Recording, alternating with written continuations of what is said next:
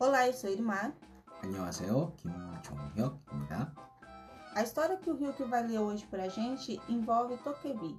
Os Tokebi são seres da mitologia e do folclore coreano. Também são conhecidos como globes coreanos. Eles possuem poderes que usam para interagir com os humanos, seja pregando peças ou ajudando. Tá bom? Vamos para nossa história?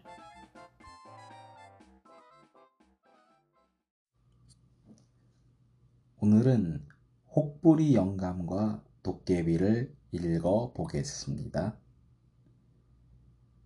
옛날 옛적 어느 마을에 커다란 혹이 난 혹부리 영감이 살고 있었어요. 혹부리 영감은 가난했지만 자기보다 형편이 어려운 사람들을 도울 줄 아는 착한 사람이었어요. 어느 날 혹부리 영감은 산으로 나무를 하러 갔어요. 그러나 마땅히 벨 나무가 없어 자꾸 깊은 산 속으로 들어가게 되었어요. 해질녘이 되어서야 겨우 나무 한 짐을 한 혹부리 영감은 서둘러 산을 내려오다가 그만 길을 잃고 말았어요.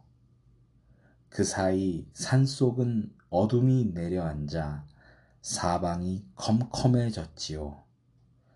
큰일 났군. 이 일을 어쩌면 좋단 말인가.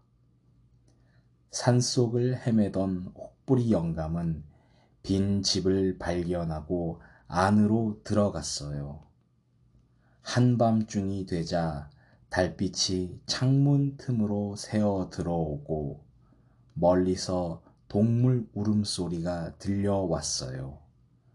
무서운 생각이 든 혹부리 영감은 몸을 잔뜩 움츠렸어요. 노래나 한 곡 해볼까?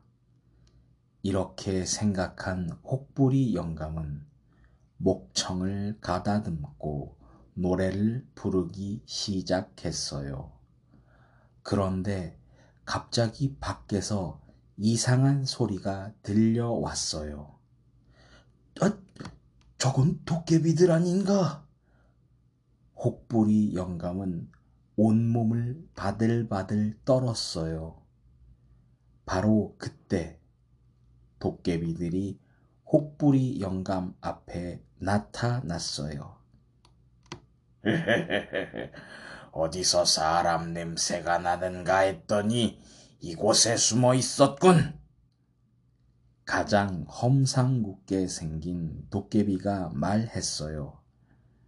아까 들어보니 노랫소리가 듣기 좋던데 한 번 더 불러줄 수 있느냐? 그, 그럼요. 노래를 하다마다요. 혹부리 영감이 노래를 하자 도깨비들이 노래에 맞춰 덩실덩실 춤을 추는 것이 아니겠어요? 그래서 더 재미있고 신나는 노래를 계속해서 불렀어요. 아유, 숨차다. 조금만 쉬었다가 놀자. 땀을 닦던 한 도깨비가 혹부리 영감에게 물었어요. 영감은 어디서 그렇게 신나는 노래가 나오는 거지? 그게 혹부리 영감이 대답하려고 하자 다른 도깨비가 갑자기 끼어들었어요. 물어보나 마나 저 뺨에 붙어 있는 혹에서 노래가 나오는 것이 틀림없소. 저 영감이 다른 사람과 다른 점은 그거 하나뿐이요. 역시 그렇군, 영감. 이 방망이를 받고 그 혹을 우리에게 파시오. 혹부리 영감은 얼떨결에 그렇게 하겠다고 대답했답니다. 이렇게 하여 혹부리 영감은 혹을 떼고 방망이를 얻어왔지요. 그리고 방망이 덕분에 마을에서 제일 가는 큰 부자가 되었어요. 혹부리 영감의 이야기는 금방 여러 마을에 퍼져 나갔어요. 이웃 마을에 사는 욕심쟁이 혹부리 영감도 이 소문을 듣게 되었지요. 놀림감인 혹을 떼어내고 도깨비 방망을 얻어와 부자가 되었다고? 그럼 나도 도깨비들 앞에서 노래를 불러야지.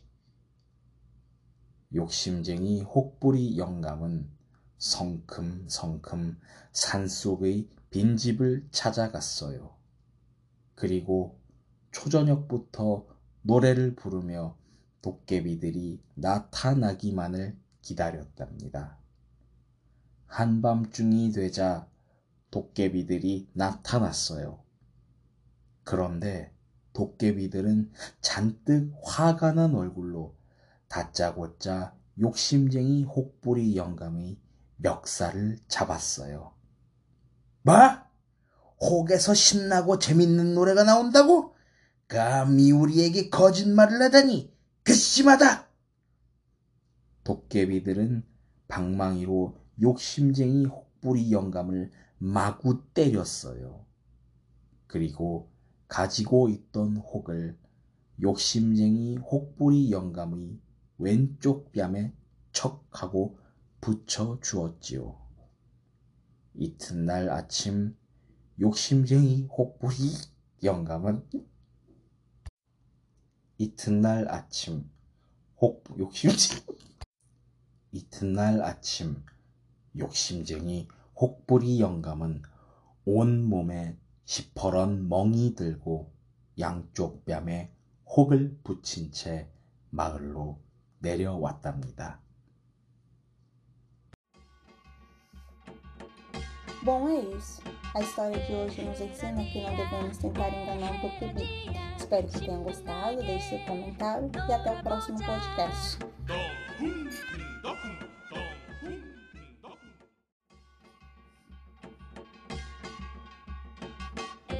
Você está ouvindo o podcast do Coreano Conversa. Agora você vai aprender a melhorar sua pronúncia em coreano através de histórias e contos infantis, qualquer hora e de qualquer lugar.